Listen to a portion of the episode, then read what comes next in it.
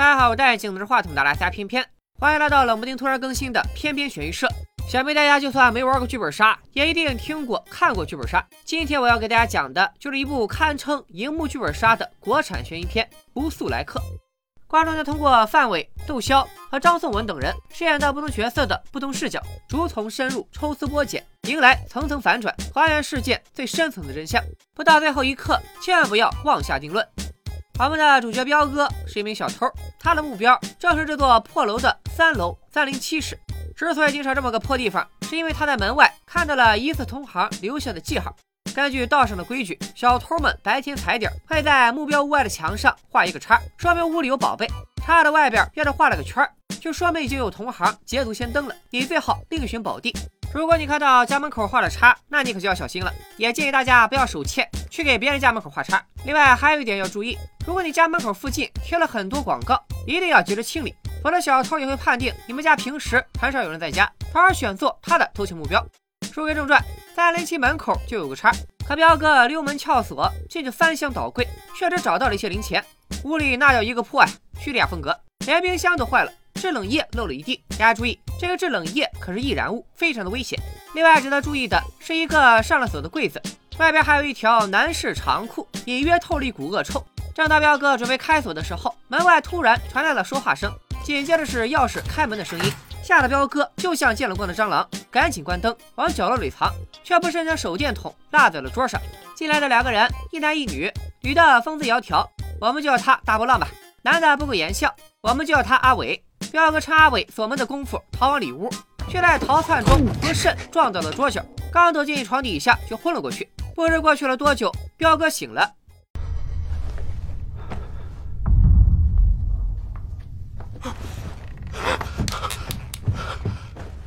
大波浪已经遇害，而阿伟正背对着彪哥处理手上的伤口。桌子上赫然放着一把手枪，坏菜了，这是撞见情杀现场了呀！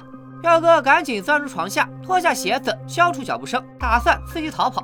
而阿伟也看到了桌上的手电筒，关键是突然闻到了一股脚臭味，立刻意识到屋里还有别人，便展开搜索，却不慎遭到彪哥突袭。经过一番扭打，年迈的彪哥居然打赢了正当壮年的阿伟。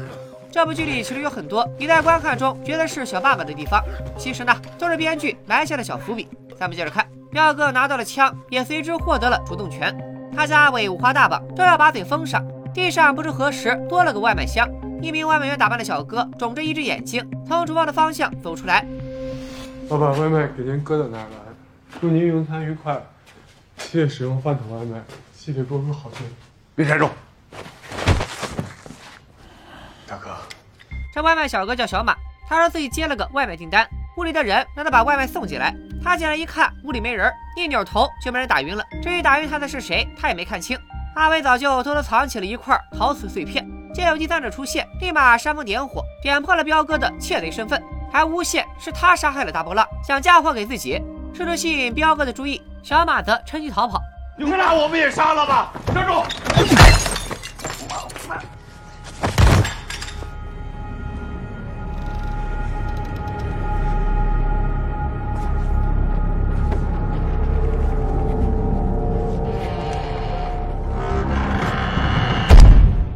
这下情势再次逆转，彪哥被阿伟制服。至于外卖员小马，阿伟可不会因为他看上去是个普通的外卖员，就轻易相信他。新闻上说，前两天有人入室行窃，把屋里一对新婚夫妇全给杀了。监控拍到他的背影，你猜怎么着？怎么着？都是送外卖。大哥，你这话里有话呀！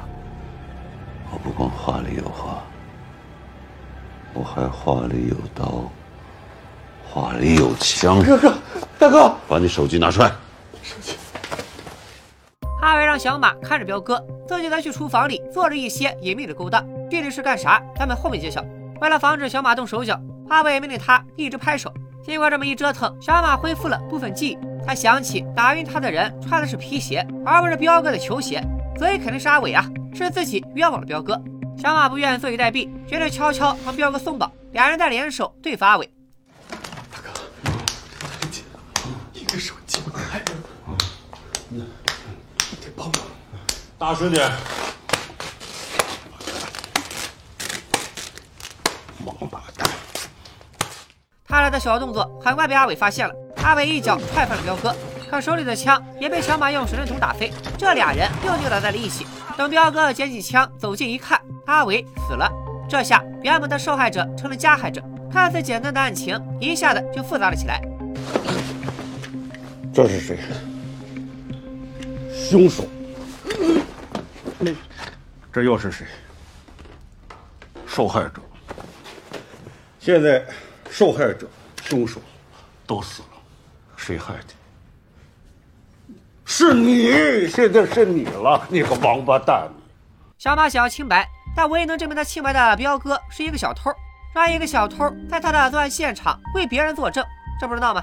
为了求彪哥留下来替他作证，小马还打起了感情牌，说自己本打算赚钱，下个月和女友结婚，未曾想钱没赚到，这下连命也搭上了。可案情实在太复杂了。彪哥除了给小马点根烟，啥也做不了。大路朝天，各走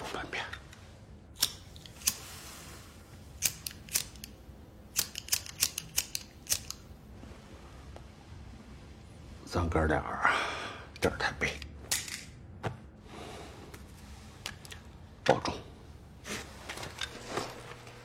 就在彪哥打算离开之际，他鬼使神差的打开冰柜，一下就愣住了，里头满满当当。冻的全都是钱，掐指一算，至少百万。恰在此时，小马突然心性大变，陪着彪哥快走，他要独自承担一切罪责。可百万现金近在眼前，彪哥紧紧握住了小马的手，说什么都不肯走了，要留下来一起善后。然后他就发现了一个小秘密：小马的外卖箱里装的压根就不是外卖，而是成堆的钞票。小马，你到底是谁？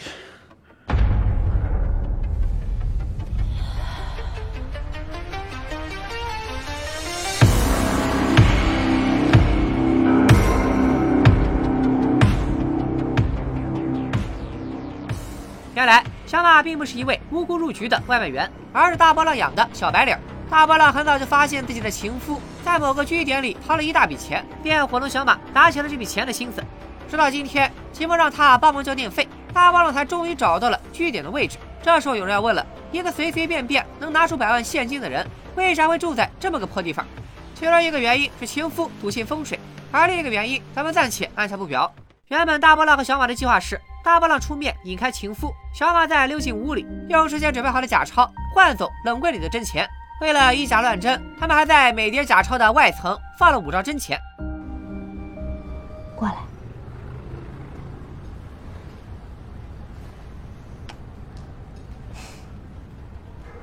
去吧。这个大胆的计划看似简单，其实充满变数。小马躲在暗中观察，看着阿伟被大波浪一个电话叫下楼。和恰好进入破楼的彪哥擦肩而过，彪哥在他低头的功夫偷偷溜进了屋，这就有点奇怪了。他俩本来的计划不是让阿伟下楼，小马再趁机进去偷钱吗？怎么大波浪自己跟着上来了呢？或许是因为调虎离山的计划破产，大波浪故意谎称自己饿了要点外卖，最后是想让小马以外卖员的身份进来实施备用计划。只见大波浪跟着阿伟进屋，还说自己闻到了一股子怪味儿。破地方，破天气。破屋子，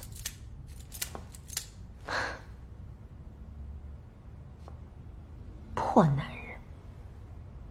大波浪已经意识到不对劲，便借口上厕所，通知等在附近的小马，情况有变，风景扯呼，然后悄悄藏了把剪刀防身，走出厕所，突然对阿伟展开攻势。没想到不解风情的阿伟坐怀不乱，立马掏出了个不合时宜的黑家伙，抵住了大波浪。经历了一段被编剧故意藏起来，过会才能揭晓的冲突以后。大波浪香消玉殒，阿伟将大波浪的尸体藏在了卧室床边。可紧接着门响了，小马非但没走，还壮着胆子找上门来。阿伟锁上柜子，对，就是屋里彪哥唯一没打开的那个柜子，然后去应门，却没注意到那把锁年代久远，竟然没锁上，已知柜子里装的肯定不是大波浪，躺地上的那柜子里装的是什么呢？老规矩，为了保留悬念，咱们也只能按下不表了。阿伟打开门锁，让小马把外卖送进来，趁机将他打晕，拖到了厨房。他光顾着处理伤口，还没来得及绑。后来阿伟被彪哥制服，小马才从昏迷中苏醒。眼下这一百万近在眼前，彪哥掏出袋子就要往里装，却被小马拦住了。这下换彪哥打感情牌了。原来他不是个惯偷，而是个家电修理工。咱也不知道家电修理工怎么对小偷踩点画叉的事儿这么清楚。彪哥说不久前他儿子查出了肾衰竭。彪哥将自己的肾移植给了儿子，却产生排异。为了给儿子筹集第二次手术换肾的钱，他把房子都卖了，却始终排不上号。他等得起，但孩子等不了。彪哥迫不得已，只好求助黑市，却得知还得大几十万，这才夜闯空门，高强度作案。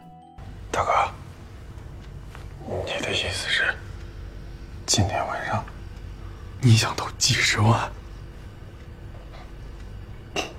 我想试试。二人一合计，干脆咱俩分了他，我拿钱结婚，你拿钱给儿子治病。小马提议把现场重新布置一下，伪装成情夫杀害情妇，就在争斗中猝死的情杀现场。据小马所说，刚才他和阿伟扭打时，自己并没有下死手，阿伟确实是突然就嗝屁了。且不论小马这套漏洞百出的计划能不能瞒得过公安干警，至少这会儿彪哥被他唬住了。我马明亮心钱，我可以出卖你，可我不会出卖钱。出卖钱，这就等于出卖自己。俩人立刻着手收拾现场，这一收拾就收出了重大反转。彪哥先是从阿伟兜里搜出了足足三部手机，除了阿伟自己的手机以及他拿走的小马的手机，那另一部手机是谁的呢？彪哥翻出了阿伟的身份证，上面赫然写着阿伟的名字，可电费单上写的户主名是老尤。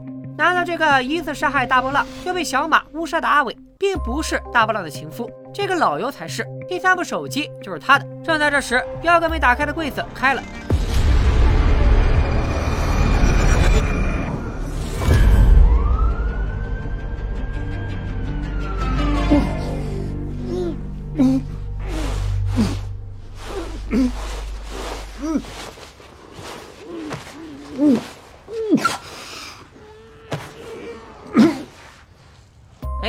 眼前这个狼狈的男人才是大波浪的情夫老尤。下面大家都一脸蒙圈，让我们把时间倒退回一切发生前，从老尤的视角窥探事件发生的来龙去脉。刚从外地回来的老尤给三十七室充上电，笃信风水的他进屋先拜了关公，正要检查冰柜里的现金，突然眼前一黑，有人把电闸拉了，紧接着一把枪抵住了他的脑门。来者正是阿伟。在阿伟的威逼下，老尤硬着头皮灌了几大瓶冰牛奶。他本就乳糖不耐。冰牛奶下了肚，当场就要窜，屎到临头的滋味可不好受。老尤当即把该说的、不该说的全说了。他今晚要和一个叫张三的人在这里做笔买卖，但他留了个心眼，向阿伟隐瞒了冰柜里有钱的事。你让我去打车不行了，哎不呀哎都，哦，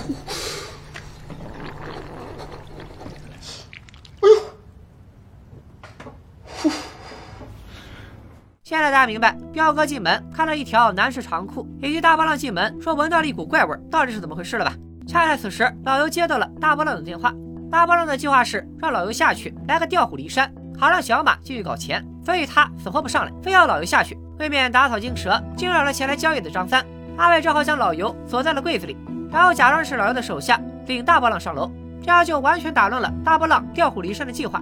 于是他才谎称叫外卖，让小马这个外卖员有机会登场。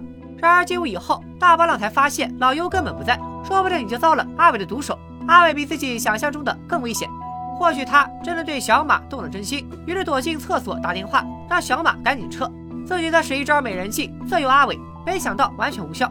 阿伟让大波浪和老尤当面对质，试图炸出交易款的下落。此时外面的小马忍不住打电话给大波浪，并且谎称自己是外卖员。然而大波浪的来电显示上出现的小马的名字。让阿伟立刻意识到，这个叫小马的外卖员可能就是大波浪的同伙。就在这一刻，大波浪掏出随身带的防狼喷雾，先喷阿伟，再刺老尤，显性拿下双杀。或许是为了冰柜里的钱，或许是为了保护小马，本该逃命的大波浪竟然和阿伟扭打在了一起。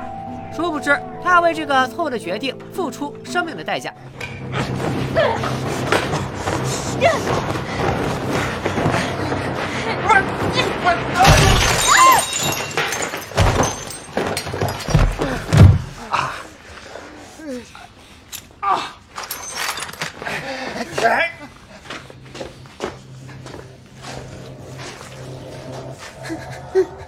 出动！出动是原来杀害大波浪的不是阿伟，而是老尤。但以上这些信息都只有阿伟和老尤才知道。眼下一个死了，另一个被五花大绑。此外也填了两个小坑。阿伟被彪哥绑住的时候用的陶瓷碎片，就是老尤杀死大波浪用的关公像。而阿伟手上的伤口也是在那场打斗中造成的。时间再次回到现在，彪哥和小马一合计，干脆蒙上老刘的眼睛，学着阿伟说话的腔调展开审讯，让他从头说起。九七年亚洲金融海啸，经济形势不好，我呢就从厂子里出来了。平时呢，我这人爱读书，喜欢文学，发表点文章。我不是大头是小头，从今天说。今天，嗯，在接下来的审讯中，老尤爆出了两个重大机密：其一，阿伟的真实身份竟然是警察，来这里是为了装成老尤和张三交易，从而将这帮法外狂徒一网打尽。这下可好，小马不光杀人，还袭警。其二，老尤约了张三在这里交易，定了暗号。老尤说一键三连，张三喊下次一定。而此时距离约定的交易时间只剩下五分钟了。小马一拳打晕老尤，将他五花大绑，和快递箱的杂物一起堆在厨房。这里实在忍不住吐槽一下，这部剧里的人物理防御也太低了，动不动就被人打晕，有的人甚至还自己把自己给撞晕了。而且为啥别人都是晕，到了大波浪这儿直接就挂了？此时张三已经到了楼下，他显然是有备而来，不光带着头号打手大金链，还让大金链来进来踩破点。原来门口的叉就是他画的，可张三万万没想到，自己最信任的手下给他捅出了个大娄子。前两天出了个意外，导致今天要交易的货折损，大金链又瞒着张三，自己想办法补上了。至于他们口中的货是什么，算是影片后期的一个重要悬念，咱们待会儿揭晓。且说张三二人在门口站了半天，敲门也没人回应，电话也不接，屋里似乎还有动静，干脆踹门而入。客厅里打斗的痕迹让张三如临大敌，却见里屋施施然走出了一个披着西装的男人，手里还提了个外卖小哥，上来就报出了接头暗号。这一对，张三立马换上了谄媚的笑脸。尤大成，中央贸易集团首席执行官。张耀忠，这就是彪哥想出的应对之策。由他扮演老尤，小马则扮演入室行窃被他逮住的外卖员。彪哥准备以处理小马为由，打发张三离开，交易改日再续。可没想到，张三一眼就认出了小马，还叫出了对方的名字，连小马的家庭情况他都了如指掌。原来他俩竟然是老乡。放到十年前，小马还得叫张三一声干姐夫。张三当场认亲，还顺势邀请小马入伙，以后跟着他干，保证吃香喝辣。于是小马顺势提出那个困扰了他和彪哥，也困扰了我们许久的问题：张三到底是干啥买卖的？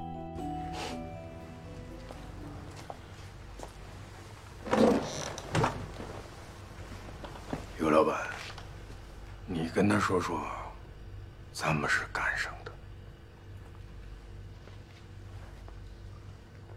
彪哥当然也说不出啊，要试图抛回给张三，没想到张三不接。危急关头，彪哥急中生智。人家张总，人家是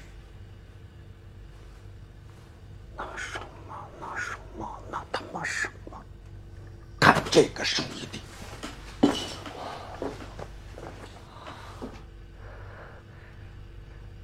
干姐夫大伯伯啊！哎，我知道了，你是卖凉粉的。这茬算是接过去了。彪哥又提出要先引货，看到货了，自然也就知道张三到底是做啥生意的了。没想到张三却说，他做这行这么多年，从来就没有先看货的道理。对方这是坏了规矩，彪哥也没怂，直接刚了回去。不让我看货，咱这买卖也就不做了。他其实是试图用各种过分的要求，让这场交易告吹。可没想到的是，张三竟然一再让步，同意了验货。而看到那些货的瞬间，彪哥和小马都愣住了。King, king, king,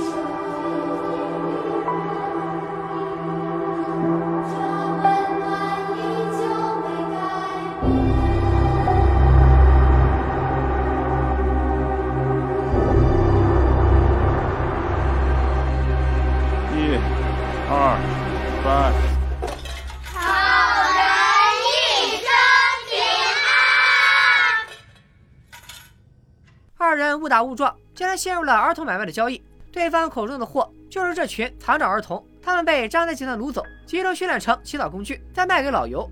那么大金链口中折损的货，多半是在运输途中夭折的孩子。他所谓的捕获，是去医院里抓了一个孩子充数，而那个孩子竟然就是阿伟的女儿。阿伟卧病在床，女儿在医院陪他，没想到就这么被人贩子掳走了。拖着病体的阿伟只能顺着线索一路追查，大概是监控里拍到了大金链的身影。阿伟最终找到了他，便跟踪他，得知了交易地点。阿伟的计划是委托掌握黑客技术的朋友阿呆，远程监控屋里发生的一切，等到信号，拍下参与者的相貌，再报警，将他们一网打尽，解救自己被抓的女儿。所以阿伟之前让小马拍手，自己去厨房忙活，其实是为了在高处安装摄像头。可意外再次发生了，一是阿呆不慎将自己堵在了厕所里，要不然他发现视频始终没信号，早就打电话联系阿伟或者报警了。二是因为阿伟一直被意外情况打断，摄像头还没有通电，再加上大波浪、小马、彪哥的搅局，让他的计划几乎全面破产，连带着自己都搭了进去。眼下唯一可能救下这些孩子的只有彪哥，而他的决定确实也没让我们失望。他决定继续交易，买下这些孩子。小马主动要求去拿钱，拿的却是外外向里的假钞。而张三这种老江湖，随身带着验钞机。大金链抽了几张，准备验一验。大家还记得吗？上下五张确实是真钱。一百元，请注意，这张是奖励。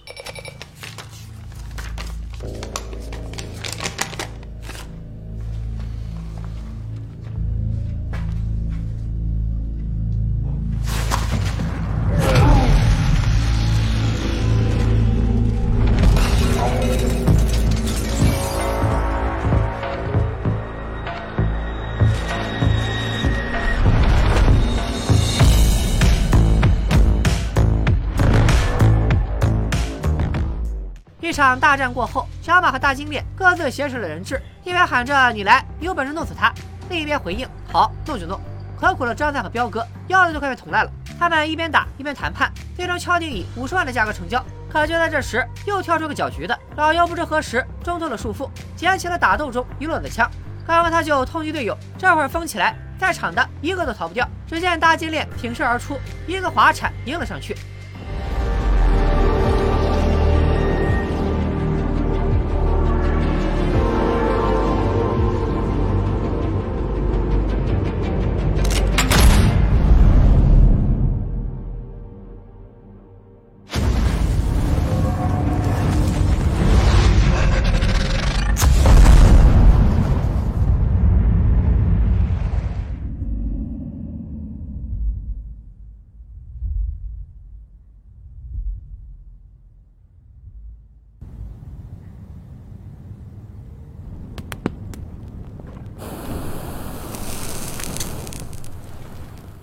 好家伙，感情阿伟的枪是个打火机，大金链随口把烟吐了，刚好点燃了落在地上的冰箱制冷剂，火苗一路顺着烧到了燃气管道。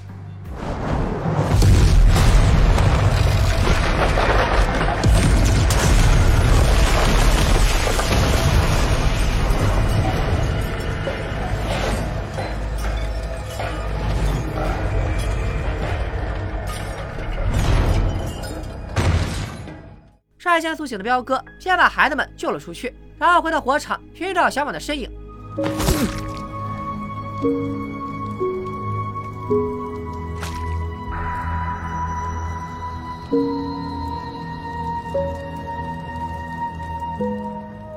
就在彪哥救人的时候，小马已经杀死了奄奄一息的老尤，还给彪哥换上了万载服和头盔，编造了一出密室大乱斗。他杀了，他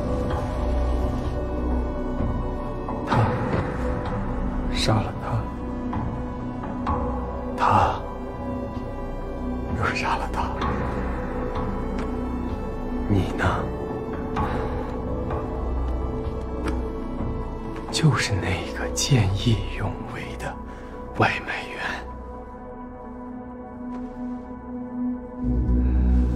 那你呢？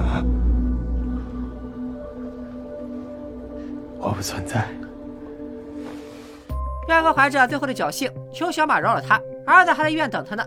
可小马何等精明，他偷看了彪哥的短信，就在进入这间屋子后不久，医院发来通知，说他儿子的手术已经排上了，不需要冰柜里的那笔钱救急。彪哥留在这儿只是为了救人，但他小马不行，他是在场众人里隐藏最深的。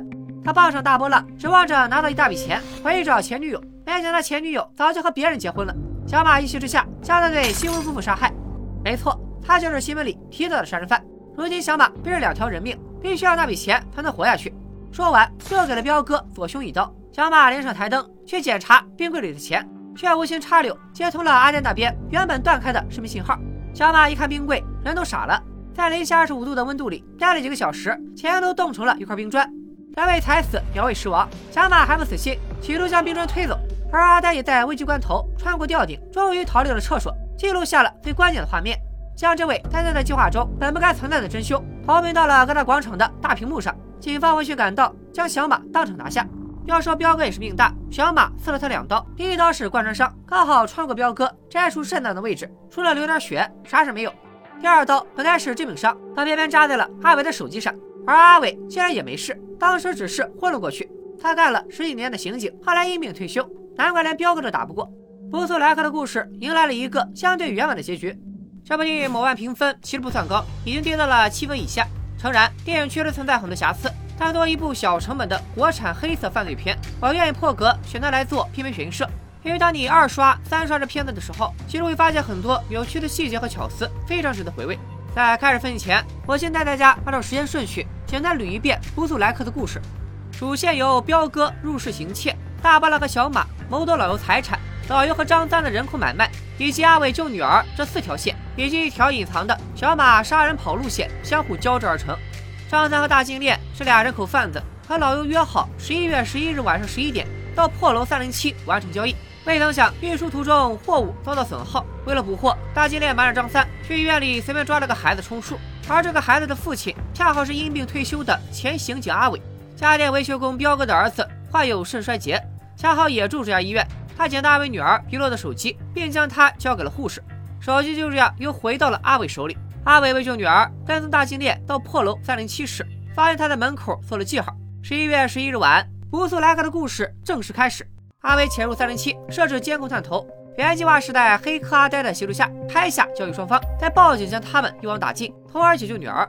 不想户主老尤提前回来，阿伟顺势用假枪挟持老尤，逼他说出了交易时间和地点。但老尤留了个心眼，报出了错误的时间，还隐瞒了接头暗号，企图阴阿伟一把。与此同时，老尤接到情妇大波浪的电话。大波浪得知老尤藏了一大笔钱，便伙同情人小马准备了一百万假钞，打算来个偷梁换柱。殊不知小马是个亡命徒，前两天刚杀害了前女友夫妇，打算搞一笔钱跑路。阿伟伪装老尤的手下，接大波浪上楼，小马则假扮外卖员，带着假钞埋伏在暗处。另一边，彪哥为了给儿子筹集医药费，高强度入室行窃，刚好就偷到了破楼这儿。又刚好看到三零七门口的记号，于是，在阿伟下楼的空档闯空门，又被突然回来的阿伟和大波浪堵住，只好躲到床下昏了过去。大波浪进屋发现情况不对，通知小马撤退。色诱阿伟无果后，又企图反杀阿伟，却被猪队友老尤误杀了。阿伟不得已将大波浪的尸体放在彪哥躲藏的床边，又把老尤五花大绑锁在了柜子里。而小马非但没走，还上门白给，被阿伟打晕。阿伟本以为万事俱备，只等交易者上门自投罗网。岂料醒来的彪哥看到大波浪的尸体，误以为是阿伟干的。为了自保，他将阿伟制服，却被突然苏醒的小马搅局。彪哥和阿伟在博弈中轮流占据优势，最终阿伟在和小马扭打的时候病发昏了过去。经过一番查探，彪哥发现了冰柜里的钱，也得知了小马和大波浪的计划，又从老尤口中打听出了交易时间和暗号，便假扮老尤和张三交易。在得知所谓的货竟然是被拐卖的儿童以后，双方爆发冲突，意外引发大爆炸。经历了今晚的一切，小马最终完全黑化，先杀老尤，再捅彪哥，企图独吞冰柜里的钱，最终因贪婪落网。在场众人里，唯有彪哥和阿伟这两个心存善念的人幸存了。小媒家都看出来了，布兹莱克的故事其实没那么复杂，更算不上烧脑。编剧故意在叙事方面采用了罗生门的结构，利用信息不对称制造悬念。这个词儿出自黑泽明导演的电影《罗生门》，以三个当事人和一个目击者的证词来描写谋杀案的真相。几个剧中人共同说明同一事件或同一人物，每一个讲述者都是从各自的角度在观察，出发点和注意点各不相同，因此就形成了对同一对象的多侧面描述。布兹莱克采用了罗生门结构，使得原本用巧合拼凑的简单世界变得更加复杂，呈现出的人物性格也更加多面化。正如片中随着新人物登场而多次出现用俯视角拍摄的破楼一层的圆形大厅，以及破楼顶上的圆形天空，本片的叙事结构也像一串同心圆。随着新人物登场，新的秘密被揭开，观众获得的信息也就越来越多。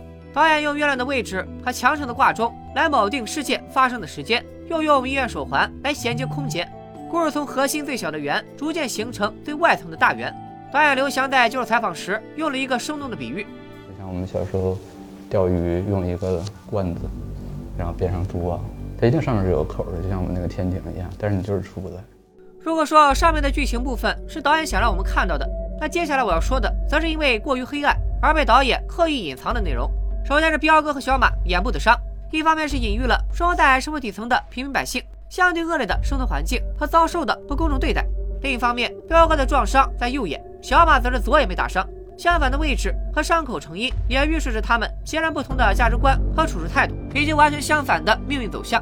阿伟的女儿在医院被拐，从大金链娴熟的手法不难看出，她不是第一次在医院捕获。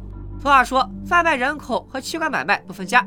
贩卖人口这条线和黑市器官买卖这条线完全可能存在交集，没准就是导演埋藏的暗线。有很多观众认为，全片最大的升华点安排在了儿童拐卖上，多少有点突兀。其实导演在全片各个角落都铺垫了相关细节，大家仔细观察就会发现，这些三零七室的布置充满疑点。为什么一个常年无人居住的破屋，冰箱里居然存放着大量牛奶？为什么客厅里有一台游戏机？为什么一个命运交易的据点里会出现一张儿童板凳？为什么卧室的地面铺了儿童用的拼接泡沫本？这些细节无一不在暗示，三零七室就是贩卖儿童的中转站。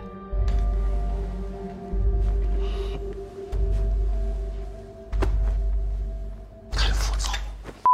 好在导演的苦心没有错付，不光是影评人和 UP 主，还有不少观众都察觉到他埋下的伏笔。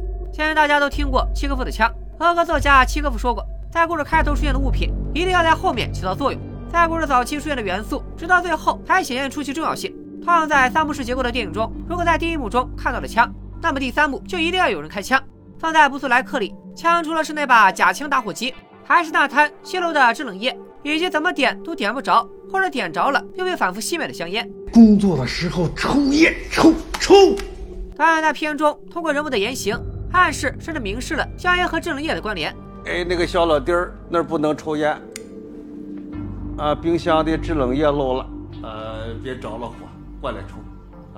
最后大金链的烟点燃制冷液，造成大爆炸，就一点都不显得突。由此可见，本片的剧本编排非常严谨而工整。除了细节和隐喻外，本片对色彩的运用也堪称独具匠心。我在隐秘的角落的解说里曾经提到过色彩的作用，看过的小伙伴应该还记得，红色往往代表着危险。纵观布斯莱克，全片红色元素最多的当属大波浪了。他开着红色的轿车，上楼前涂口红，穿红色披肩，涂着红色的美甲，背着红色的包包。用来防身的武器还是把红色剪刀，像极了戏台上的老武生，背后插满了 flag。后来也不负众望的交出了医血。彪哥躲进床下时，镜头给到了梳妆台上的红色盒子，预示着他有被阿伟发现的危险。阿伟搜寻入室者，画面中出现了红色的桌椅，则代表着他也处在危险中。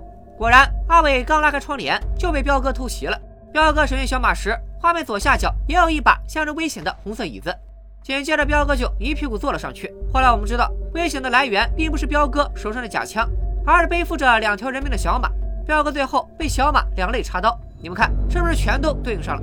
阿伟的女儿是一群孩子里唯一一个穿着红色外套的，她和其他孩子的唯一区别是还没有被人为致残。紧接着张三就向他伸出了魔爪。